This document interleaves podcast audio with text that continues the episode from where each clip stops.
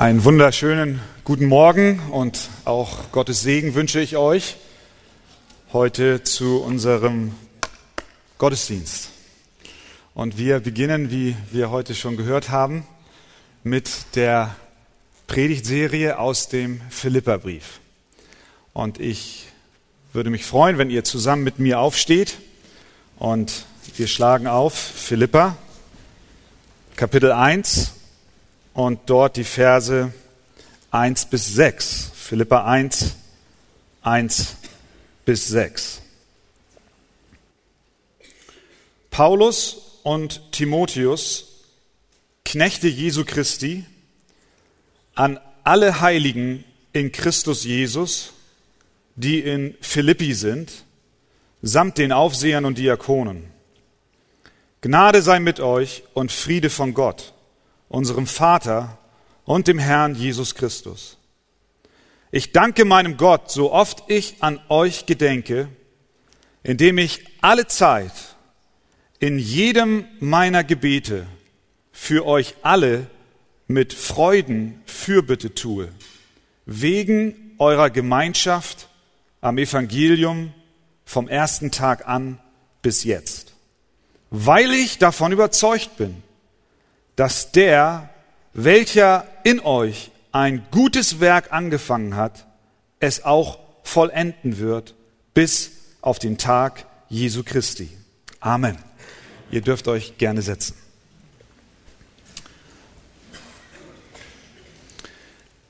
Der Mensch ist auf ständiger Suche nach Glück.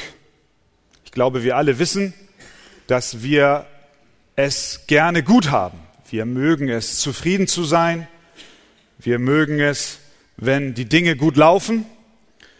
Und für viele Menschen bedeutet Zufriedenheit, dass sie Geld haben oder dass sie gesund sind, dass sie gute Beziehungen haben, vielleicht auch noch ein kleines Häuschen und auch noch ein Auto je nachdem, wer wo gerade in seinem Leben steht. Und wenn uns eines dieser Elemente entzogen wird aufgrund Ereignisse, die uns widerfahren, Stürme im Leben, dann bricht unsere Welt zusammen. Die Freude verschwindet. Und wir merken, wir haben unser Glück gebaut auf Umstände, vielleicht auf Materialismus oder anderem. Der Philipperbrief ist relativ kurz und er hat ein großes Thema, und das ist das Thema der Freude. Paulus schreibt an die Christen in Philippi und 13 Mal spricht er über das Thema der Freude. Wie ein roter Faden durchzieht es das Schreiben. Der bekannteste Vers ist Philippa 4, Vers 4 in diesem Zusammenhang. Freut euch in dem Herrn alle Wege. Abermals sage ich, freut euch. Paulus schreibt an die Christen in Mazedonien, das ist der Landbereich, das Gebiet, in dem diese Stadt Philippi sich befindet, das heutige Griechenland. Und er schreibt dort den Gläubigen, dass sie doch ihr Glück und ihre Zufriedenheit nicht auf äußere Umstände bauen sollen er sagt ihnen, dass sie nicht etwas Substanzloses nachplappern sollen und einfach nur irgendwelche Freudenslogans raushauen sollen, sondern er schreibt ihnen aus einem Herzen, das seine Zufriedenheit nicht von Lebensumständen abhängig macht, sondern er gründet seine Botschaft auf die Gewissheit, dass Gott alles im Leben seiner Kinder zum Besten dienen lässt. Und das wird besonders deutlich, wenn wir darüber nachdenken, in welcher Situation Paulus sich befindet, als er diesen Brief schreibt. Er ist ein Gefangener. Er ist ein Gefangener Roms. Er ist dort festgehalten und er weiß nicht, wie sein Prozess ausgeht. Es steht eine mögliche Exekution im Raum, eine Todesstrafe. Er wurde unter Hausarrest gestellt. Es wird berichtet, dass ein Soldat ihm zugewiesen wurde. Er selber schreibt in Vers 13 und auch in Vers 16, dass er gefesselt ist, dass er in Ketten ist. Und so war er dort in Rom festgehalten Er konnte nicht das tun, was er so liebte zu tun, nämlich zu reisen, aber nicht auf einem Feriendampfer, sondern um zu predigen. Ging nicht mehr. Er liebte es, Gemeinden zu gründen, er liebte zu predigen, er liebte die Gläubigen zu unterstützen und sie zu betreuen, in ihrem Glauben zu stärken. All das konnte er nicht tun. Stattdessen musste er beobachten, wie andere es taten. Aber er schreibt, sie taten es nicht aus einem guten Herzen heraus, sondern aus Neid, Streit und Selbstsucht, sagt er. Und so sitzt er dort in Rom und sagt, Vers 18, ich freue mich. Ja, ich, ich werde mich auch weiterhin freuen. Egal wie mein Leben aussieht, wie meine Umstände auch sind, auch wenn es äußerlich alles sich gegen mich wendet, meine Freude soll nicht weichen. Das heißt, seine Freude ist eine bleibende Konstante eines geisterfüllten Lebens und nicht ein flüchtiges Gefühl, das kommt und geht, je nachdem, wie die Umstände gerade sind. Wünschst du dir so eine Freude? Ich wünsche mir so eine Freude, die bleibt in guten wie in schlechten Zeiten. Wollen wir uns anschauen, was seine Freude ausmacht. Zum Ersten sehen wir, dass er ganz offensichtlich dankbar ist. Schauen wir mal hinein in den Vers 3, gleich nach der Begrüßung. Er sagt dort, ich danke meinem Gott, so oft ich an euch gedenke. In Rom denkt Gott, äh, denkt Paulus an die Gläubigen in Philippi und während er an sie denkt, dankt er seinem Herrn für sie. Er hatte eine besonders innige Beziehung zu den Gläubigen in Philippi. Der erste Kontakt entstand auf seiner zweiten Missionsreise. Er war in Kleinasien und er war unterwegs und eigentlich wollte er mit äh, Timotheus und auch mit Silas weiter in Asien missionieren, aber dann eines Nachts erschien ihm Gott in Form eines Gesichtes und er sah einen Mann vor sich aus Mazedonien stammend, das war Europa auf der anderen Seite der Meeresenge und dieser Mann in diesem Traum, der rief zu ihm, komm herüber und hilf uns. Und Paulus träumt dies und am nächsten Tag interpretiert er es als ein Reden Gottes und er steigt ins Schiff und fährt nach Philippi und kommt dort an. Er sucht eine Synagoge auf, die es dort nicht gab. Er ging an einen Fluss und er traf dort eine Gruppe von Frauen. Und die erste, die er dort traf und von der berichtet wird, die das Evangelium aufnahm, war eine Frau namens Lydia, eine Geschäftsfrau. Und die Apostelgeschichte berichtet, dass der Herr ihr Herz auftat. Sie wurde getauft, ihr Haus wurde getauft. Es war die erste Christin in Europa. Daran erinnert sich Paulus. Er denkt daran, wie Gott gnädig gewirkt hat in Philippi. Er denkt mit Sicherheit auch an die Magd, die einen Wahrsagergeist hatte und die bekannt war in der Stadt und die ihren Besitzern sehr viel Geld brachte, weil sie die Zukunft vorhersagte. Und als Paulus dort unterwegs war, da weissagte sie auch über Paulus und er gebot dem Dämon in ihr und er floh. Er verließ diese Frau und die Besitzer dieser Markt waren sauer, weil ihnen nun Gewinn entging und sie klagten Paulus und Silas an. Sie wurden geschlagen und am Ende ins Gefängnis gesteckt. Aber was taten sie dort die ganze Nacht hindurch? Sie lobten Gott, sie priesen ihn. Ein Erdbeben kam, die Türen gingen auf, die Mauern fielen, aber die beiden, Paulus und Silas, im Gefängnis blieben dort. Der Kerkermeister will sich umbringen, weil er dachte, die Gefangenen sind weggelaufen, aber sie sehen und er sieht, dass sie dort sind und geblieben sind und was tut dieser Kerkermeister? Durch die Gnade und das Wirken Gottes gibt er sein Leben Jesus Christus. Und nicht nur er, sondern sein Haus wird gerettet. Paulus in Rom, er, er denkt an die großen Taten Gottes, die er bei den Philippern erlebt hat. Er dankt Gott auch für die großzügigen Gaben, die die Gemeinde in Philippi zusammengelegt hat. Die Christen in Jerusalem waren sehr arm und Paulus sammelte Geld und die Gemeinde in Korinth zum Beispiel war eigentlich wohlhabender als die in Philippi im Norden. Aber die Philipper haben Geld zusammengelegt. Paulus erinnert sich und sagt seinem Herrn, danke, danke für Philippi. Danke für die Gläubigen dort. Er dankte Gott auch für die Unterstützung, die ihm persönlich zuteil wurde. Eine Zeit lang war Philippi die einzige Gemeinde, die ihn finanziell half. Und so sitzt er dort in seinem Hausarrest und er schreibt ihnen, ich denke an euch. Und wenn ich an euch denke, dann, dann danke ich meinem Gott für das, was ihr an Segen getan habt. Die Frage, die sich stellt für dich persönlich, ganz einfache Anwendung. Führen dich die Segnungen, die du empfängst von anderen, zu einem Dank? Kannst du dich über das Gute im Leben deiner Geschwister freuen? Bist du dankbar für das Wohl, das du durch andere empfangen konntest? Bist du dir überhaupt bewusst über das Gute, was andere dir in deinem Leben schon getan haben? Bist du dankbar für das, was Gott durch deine Schwester im Herrn und deinen Bruder im Herrn dir Gutes getan hat?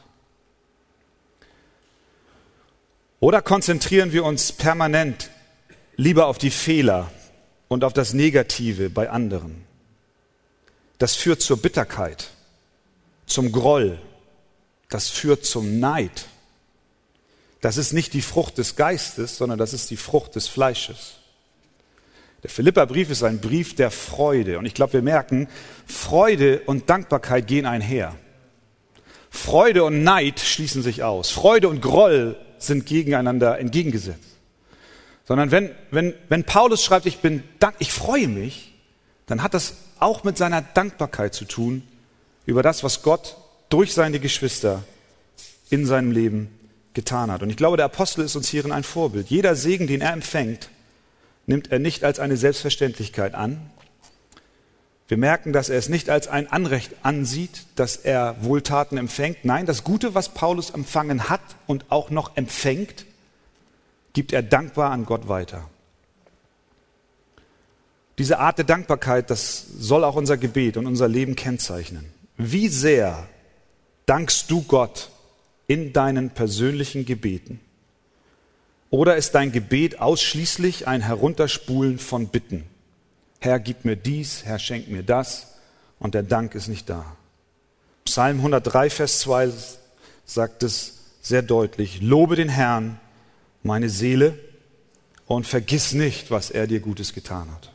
Hat Gott Gutes getan in deinem Leben? Ich glaube, wir können sagen, ja. Also wollen wir ihm danken.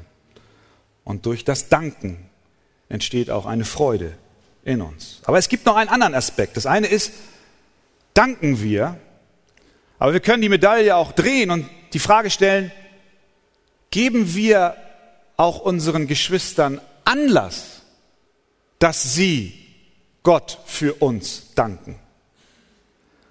Oder sind wir solche Typen, die unseren Geschwistern Knüppel zwischen die Beine werfen, wenn es ums Danken geht. Wenn sie nur an dich denken, dann denken sie, oh nein, das ist ein verquerer Kerl. Für den kann ich nicht danken. Was tun wir, damit wir unseren Geschwistern helfen, dass ihnen das Danken leicht fällt? Was die Philipper gemacht haben. Paulus konnte danken. Ja, warum? Weil, weil er Segen empfangen hat durch sie. Wie sehr tun wir Taten des Segens? Und ich habe bei der Vorbereitung darüber nachgedacht, ich, ich kann den Paulus verstehen, ein, ein Stück weit. Ich bin anders und keine Frage, ich bin nicht vergleichbar mit Paulus. Aber wenn es um das Danken geht für die Gemeinde in Philippi, da, da habe ich darüber nachgedacht, ich habe so viel Grund zu danken für die Arche-Gemeinde. Und ich weiß, dass es euch auch so geht. Und gerade jetzt am, am Silvesterabend, als wir diese Zeugnisse hatten, und es war ein, eine bunte Mischung aus Dank und Lob Gott gegenüber. Und die Geschwister haben erzählt, wie Gott im letzten Jahr in ihrem Leben gewirkt hat. Und ich ging nach hinten und viele von euch kamen zu mir und haben mir gesagt, wie sehr sie Gott danken für die Gemeinde. Nicht für die Organisation, sondern für die Geschwister, für das, was Gott tut, wie er Großes wirkt unter uns. Wir haben Grund, Gott zu danken. Hast du Gott schon mal gedankt für deinen Bruder und deine Schwester? Wenn wir daran denken, was Gott getan hat, auch in unserer Mitte. Ich habe darüber nachgedacht. Zum Beispiel danke ich Gott für viele Kranke unter uns.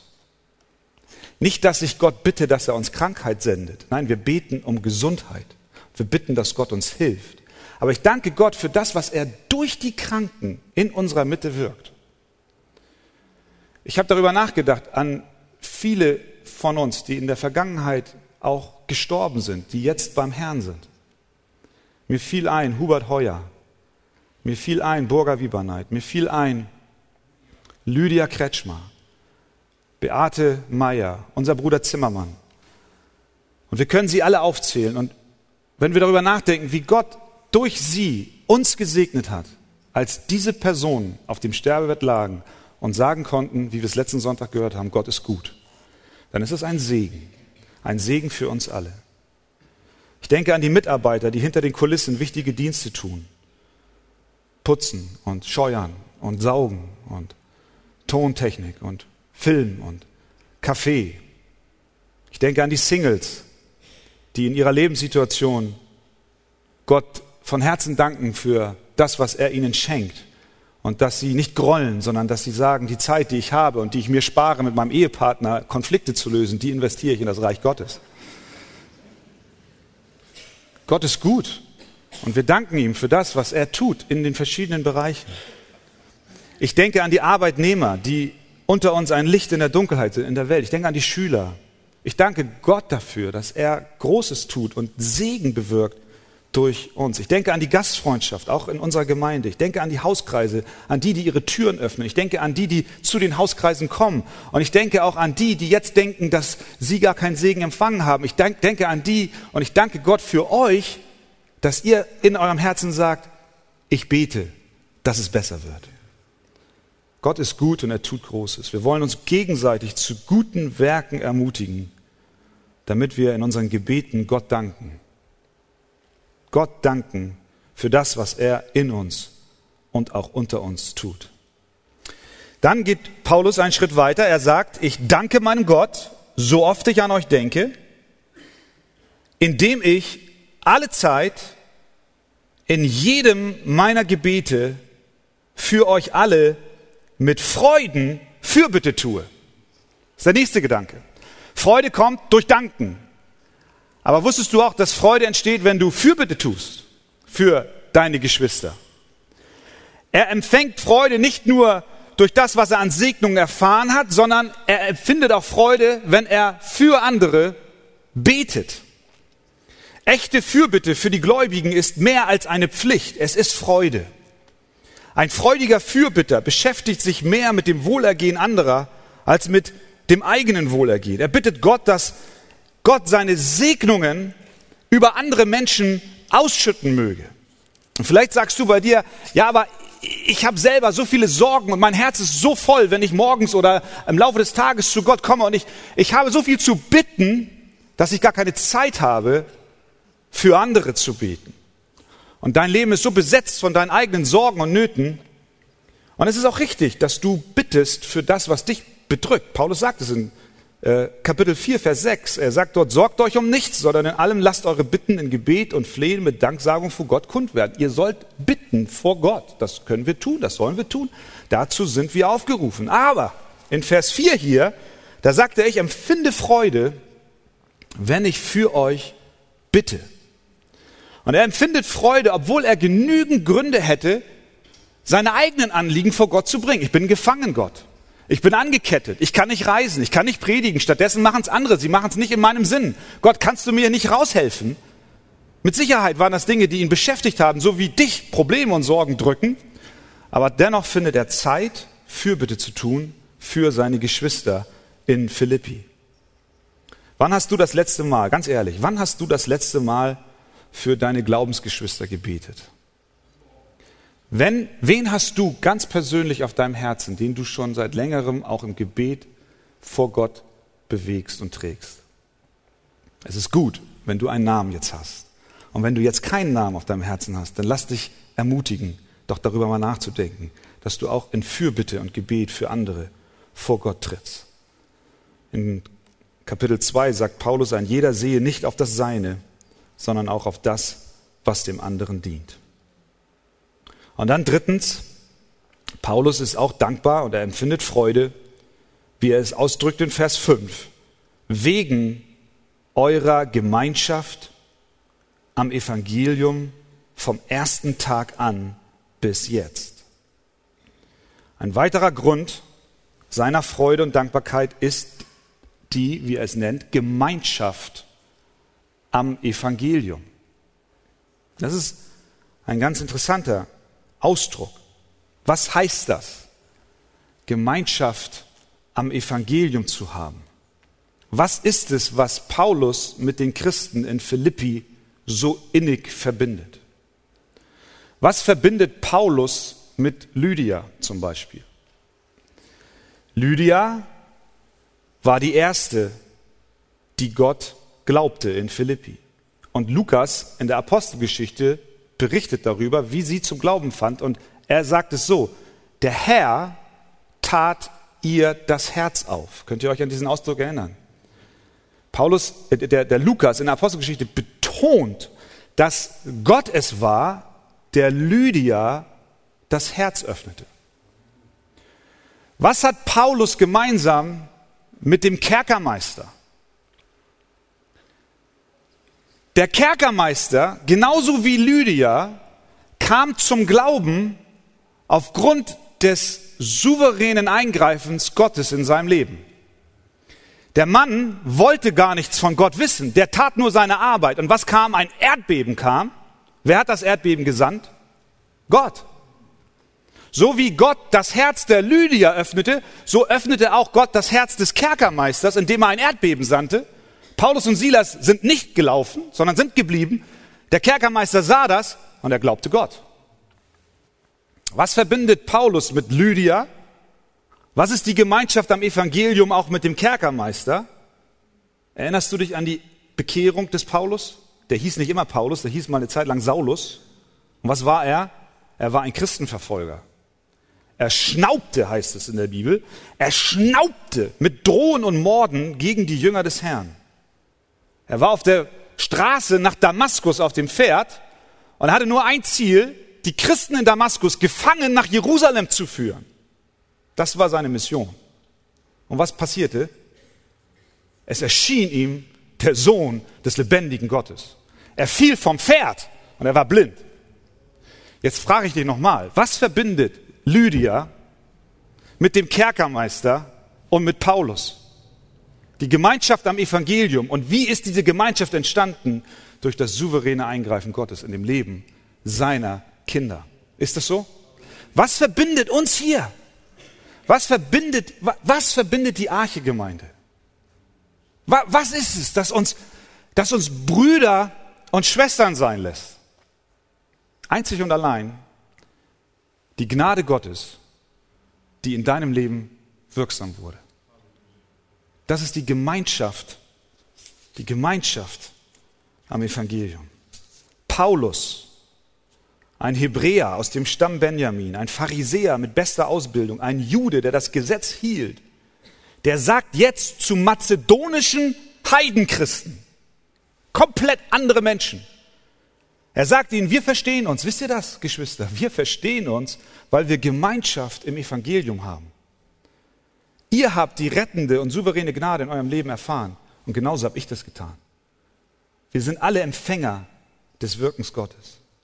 Er hatte vom ersten Tag, er sagt, ich hatte Gemeinschaft mit euch am Evangelium vom ersten Tag an. Er kannte Lydia nicht. Aber in dem Moment, wo, wo er Lydia traf und wo Gott ihr das Herz auftat, da waren sie eins. Weil Gott ein Werk in ihr angefangen hat. Und dasselbe Werk hat er auch in Paulus getan. Sie hatten keine gleichen Hobbys. Sie hatten keine, nicht die gleiche Rasse. Sie waren nicht gleicher Herkunft. Sie waren nicht verwandt. Sie gingen auch nicht auf dieselbe Schule. Und als Kinder spielten sie auch nicht miteinander. Die einen beteten zuvor römisch-griechische Götter an und der andere ging in die Synagoge zur Anbetung. Sie hatten rein menschlich nichts miteinander zu tun, bis auf eins, das Evangelium von Jesus Christus. Sie hatten einen Herrn durch den sie gerettet wurden. Und ich glaube, das ist das Anliegen auch, das Gott für unsere Gemeinde hat. Und nicht nur für unsere Gemeinde, sondern für die Gemeinden auf der ganzen Welt. Dass wir uns nicht versammeln, weil wir uns mögen, weil wir uns so sympathisch sind und weil wir vielleicht auch alle eine Bildung haben oder alle ein, ein finanzielles Polster haben oder es auch nicht haben oder, oder ob wir weiß sind oder schwarz sind oder gelb sind oder wie auch immer.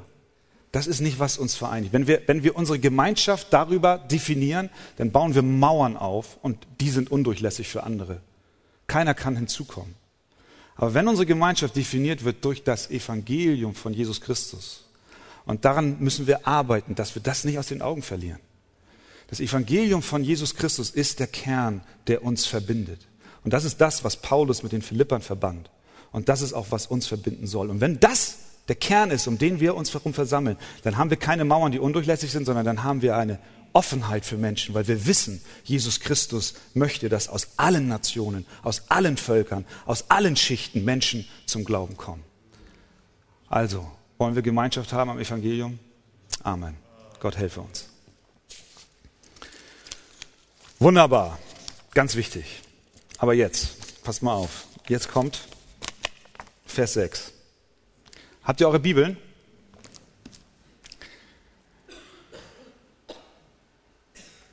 Ich habe diesen Teil der Predigt bezeichnet mit dem Titel Was Gott beginnt, das vollendet er auch.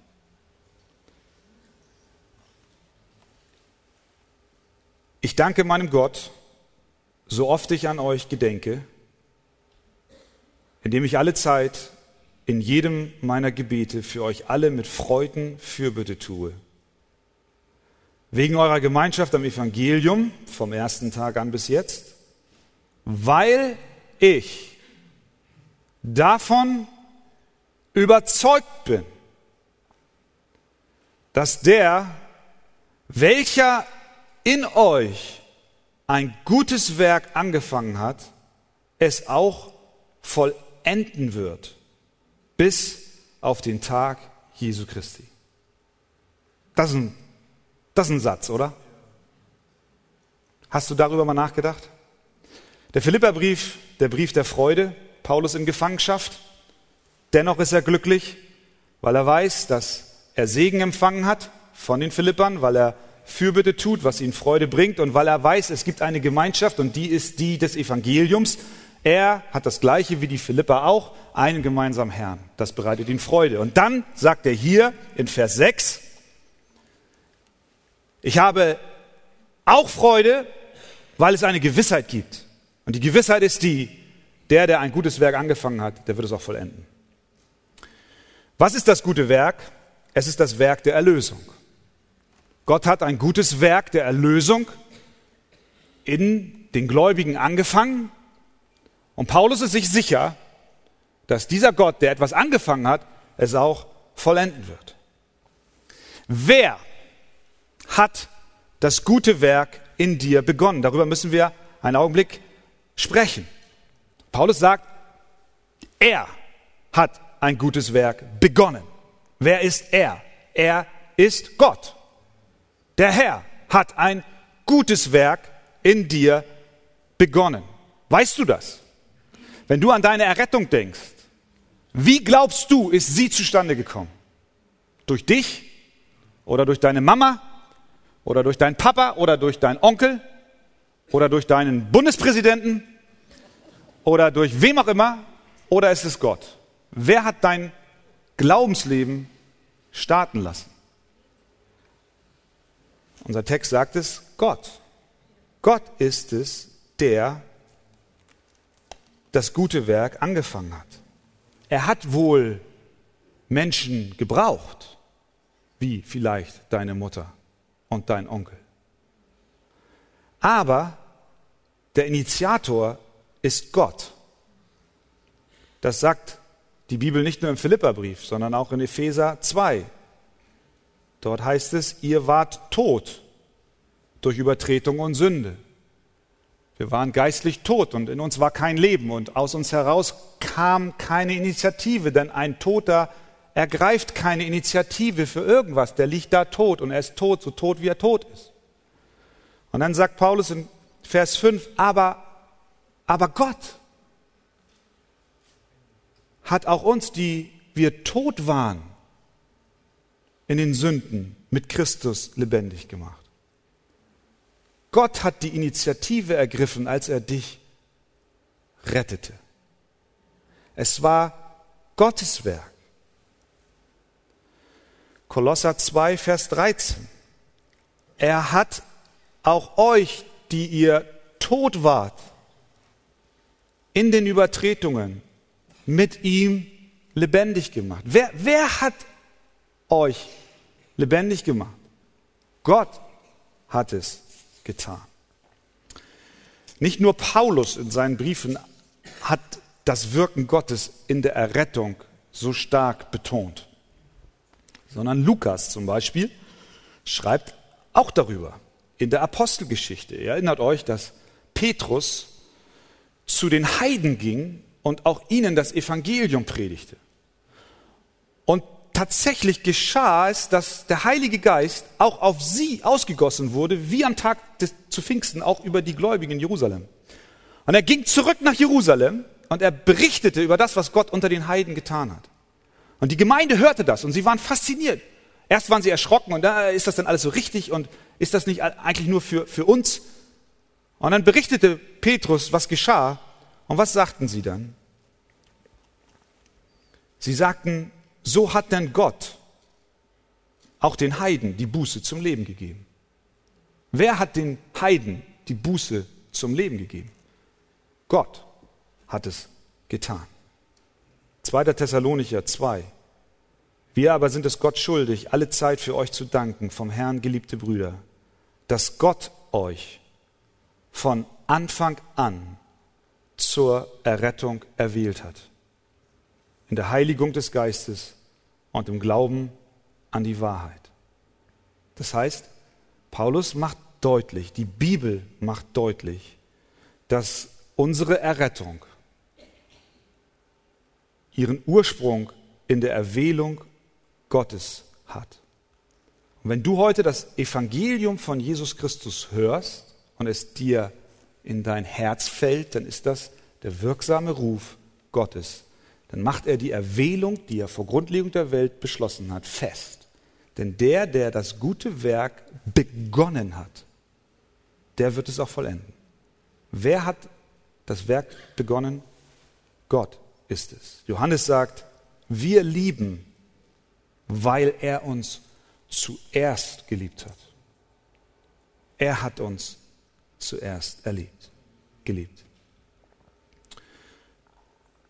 Aber dann heißt es hier, dass Gott nicht nur ein gutes Werk angefangen hat, sondern dass er es auch vollenden wird. In Kaltenkirchen steht ein Haus. Da stehen viele Häuser. Aber ein Haus fällt mir immer auf, wenn ich da lang fahre. Und zwar ist das ein Haus, das nicht fertiggestellt ist. Dort sind Mauern und da ist ein Dach. Und da sind auch schon Dachpfannen drauf, aber da sind keine Fenster, keine Türen, kein Innenputz, kein Außenputz, keine Klinker, keine Installation, keine Heizung, nichts. Du kannst reingehen und auch wieder rausgehen und es ist kalt und zugig. Und der Garten ist verwildert. Und ich kenne dieses Haus schon seit Jahren. Und immer wenn ich da lang fahre, ich fahre da jetzt nicht immer lang, um das Haus zu sehen, aber manchmal fahre ich da lang und wenn ich dann da lang fahre, dann sehe ich dieses Haus und jedes Mal denke ich, wie schade. Wohnen möchtest du da nicht drin. Die Bauherren haben etwas angefangen, aber sie haben es nicht vollendet. Aus welchen Gründen auch immer. Sie hatten nicht die Kraft, etwas zu Ende zu bringen. Wahrscheinlich ging das Geld aus oder sie haben sich geschieden oder ich, ich weiß es nicht. Vielleicht ist auch Krankheit hineingekommen.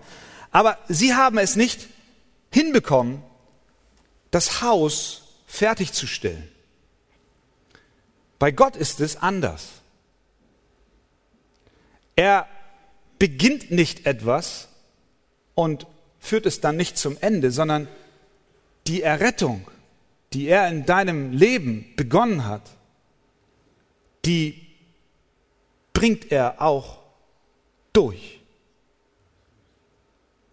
Es ist alles Gnade, nicht nur der Beginn, sondern auch dein Lauf, dein tägliches Leben mit Gott ist auch unter dem Wirken und der Gnade Gottes.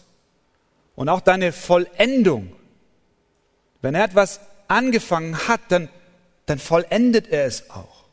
Das bedeutet nicht, das bedeutet nicht, dass Glaube und dass auch Werke als Frucht deiner Errettung unnötig sind.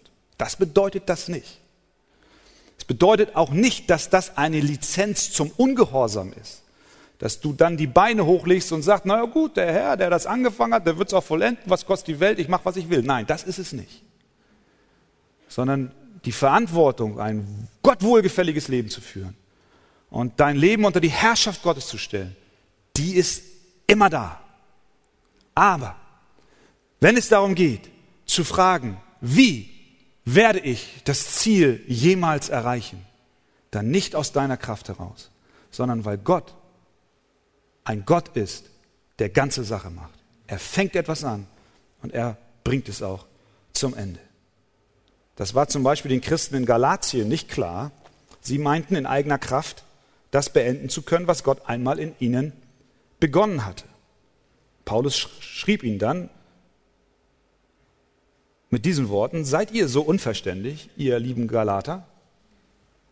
Im Geist habt ihr angefangen und nun wollt ihr im Fleisch vollenden.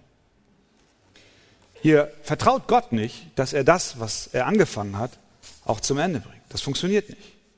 Philippa 2,13, denn Gott ist es, der in euch sowohl das Wollen als auch das Vollbringen wirkt, nach seinem Wohlgefallen.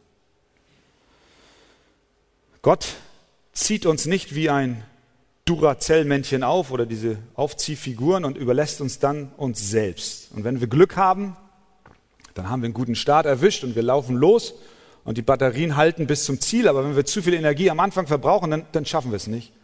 Und wir erreichen nicht unser, unsere Ziellinie. Nein, viele Christen leben so. Sie zehren von ihrer eigenen Energie. Sie sind ständig in Sorge, obwohl ihre Taten und ihr Glaube wohl ausreichen werden. Aber Gott ist es, der das Wollen und das Vollbringen bewirkt. Und deswegen, und deswegen kann Paulus so zuversichtlich sein. Deswegen ist sein Herz voller Freude. Eigentlich müsste er sich sorgen, weil er nicht bei den Philippern sein kann und sie persönlich, wie wir so schön sagen, coachen kann. Er kann es nicht. Aber er wird nicht nervös aufgrund dieser Umstände, weil er ein Vertrauen hat, dass der Gott, der etwas angefangen hat bei ihnen, es auch vollenden wird. William Hendrickson hat gesagt, der Mensch experimentiert, aber Gott führt einen Plan aus. Gott macht keine halben Sachen. Die Bibel ist voller Verheißungen, dass Gott ein Gott ist, der die Sache bis zum Ende durchzieht. Die Bibel sagt, dass die Treue Gottes niemals enden wird. Psalm 89, 34. Meine Gnade will ich nicht von ihm wenden und meine Treue nicht brechen. Die Bibel berichtet uns, dass Gott uns das ewige Leben schenken wird. Und er wird nicht vorher den Schalter umlegen und sagen, jetzt sieh mal zu, wie du es schaffst. Denn so sehr hat Gott die Welt geliebt, dass er seinen eingeborenen Sohn gab, damit alle, die an ihn glauben, nicht verloren werden, sondern das ewige Leben haben. Du wirst das ewige Leben haben, wenn du an Jesus Christus glaubst. Du wirst nicht sterben. Gott wird vollenden, was er begonnen hat. Sein Lebenswasser wird niemals aufhören zu sprudeln. Johannes 4, Vers 14. Wer aber von dem Wasser trinken wird, das ich ihm gebe, den wird in Ewigkeit nicht dürsten, sondern das Wasser, das ich ihm geben werde, das wird in ihm eine Quelle des Wassers werden, das in das ewige Leben quillt. Was Gott angefangen hat, das wird er vollenden. Johannes 10, Vers 18. Ich gebe ihnen das ewige Leben. Das ist eine Zusicherung. Ich vollende es. Und sie werden nimmer mehr umkommen. Und niemand wird sie aus meiner Hand reißen. Kind Gottes, glaubst du das? Wenn du von neuem geboren bist, dann bist du sicher. Dann gibt es nichts, was den Plan Gottes bezüglich deiner Erlösung aushebelt. Seine Liebe ist unzertrennbar. Römer 8, Vers 39. Weder hohes noch tiefes noch eine andere Kreatur kann uns scheiden von der Liebe Gottes. Nichts kann dich scheiden von der Liebe Gottes. Ein festes Siegel ist er uns, aber der feste Grund, 2. Timotheus 2, Vers 19, besteht und hat dieses Siegel. Der Herr kennt die Sein. Was er angefangen hat, das wird er auch vollenden. Die Frage ist, auf wen setzt du dein Vertrauen, wenn du in dein eigenes Herz schaust? Du siehst dort Dinge, von denen du dir wünschst, dass niemals irgendjemand davon Notiz nehmen sollte. Glaubst du, dass du aus eigener Kraft daraus, daraus hervorgehen kannst? Nein, wenn du dein Vertrauen darauf gründest, dass Gott, der etwas angefangen hat in dir, es auch vollenden wird, dann wird dir geholfen werden. Und darüber freut sich Paulus. Und er sagt den Philippern, liebe Geschwister, selbst wenn euch Verfolgung droht und wenn sie euch alles nehmen, ich bin zuversichtlich, der, der angefangen hat, der wird auch vollenden. Das darfst du auch persönlich für dein Gebetsleben nehmen bezüglich deiner Kinder, die unerrettet sind und Gott eines Tages auch aus deiner Sicht heraus etwas Gutes angefangen hat im Leben deines Sohnes und deiner Tochter. Vertraue ihm, das, was er angefangen hat, das wird er vollenden. Bete weiter. Vertraue ihm. Ich möchte sogar so weit gehen, auch dieses Thema auf, auf, auf, auf deine Ehe beziehen. Natürlich ist in erster Linie das Heil hier gemeint. Aber das gute Werk, was Gott angefangen hat, auch in deiner Ehe, ist von ihm gewollt. Die Ehe ist von Gott. Was er angefangen hat, das will er auch vollenden. Wir haben hier eine Verlobung heute Morgen gesehen. Wir freuen uns über jeden, der sich verlobt und über Ehepaare, die heiraten. Aber manches Mal im Laufe, der, im Laufe des, des Ehelebens, da kommen dann Situationen, wo Stress und Streit und alles Mögliche ist. Und dann fängt sogar der ein oder andere an, an seiner Ehe zu zweifeln. Und dann kommt sogar die Frage auf, ist das überhaupt von Gott? Natürlich ist es von Gott. Deine Ehe ist von Gott initiiert. Er hat es er hat deine Ehe gewollt und begonnen. Und er wird sie auch vollenden. Vertraue ihm. Vertraue ihm und laufe nicht weg. Wenn Gott rettet, dann rettet er ganz und gar. Und er rettet auch in Ewigkeit. Bei Gott gibt es keine unvollendete Ruinen, die vor sich hingammeln, wie das Haus in kalten Kirchen. Er arbeitet beständig an deinem Haus. Und er möchte, dass du mit ihm arbeitest. Aber der Bauherr ist er selbst. Dein geistliches Haus ist gegründet auf dem Eckstein Jesus Christus. Und die Mauern, die er hochgezogen hat, sind fest und felsenfest wie das Wort Gottes.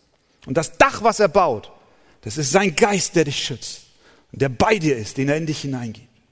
Und er ist da und er arbeitet und er wirkt. Und manches Mal, manches Mal schaust du deine, deine Hütte an und sagst, oh, meine Zeit ist noch nicht so schön. Aber Gott ist dabei, dich zu verändern. Und er ist an der Arbeit. Das, was er begonnen hat, das wird er auch vollenden. Und dann ein wichtiger Zusatz. Noch einmal Vers 6. Das gute Werk hat er angefangen, er wird es auch vollenden. Bis wann? Bis auf den Tag Jesu Christi. Steht dort, dass er heute fertig wird mit dir? Nee. Steht da, dass er morgen fertig wird mit dir? Auch nicht. Fertig wird er mit dir an dem Tag Jesu Christi. Das ist der Moment, wo du vor deinem Herrn und Heiland stehst. Ist das ein Trost für dich? Für mich ist das ein Trost, weil ich kann euch sagen, jedes Mal, wenn ihr Probleme mit mir habt, schaut doch mal, ich bin noch nicht fertig. Der Tag des Herrn ist noch nicht da. Das soll uns nicht dazu verleiten, dass wir uns ausruhen. Wie gesagt, wir arbeiten mit, wir sind aufgerufen, in der Heiligung mitzuwirken. Aber vollendet, liebe Geschwister, vollendet werden wir erst sein, wenn Jesus wiederkommt.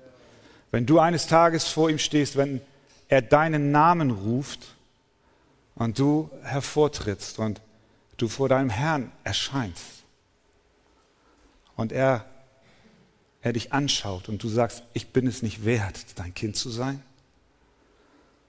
Und er sagt, ich weiß, aber die Gerechtigkeit,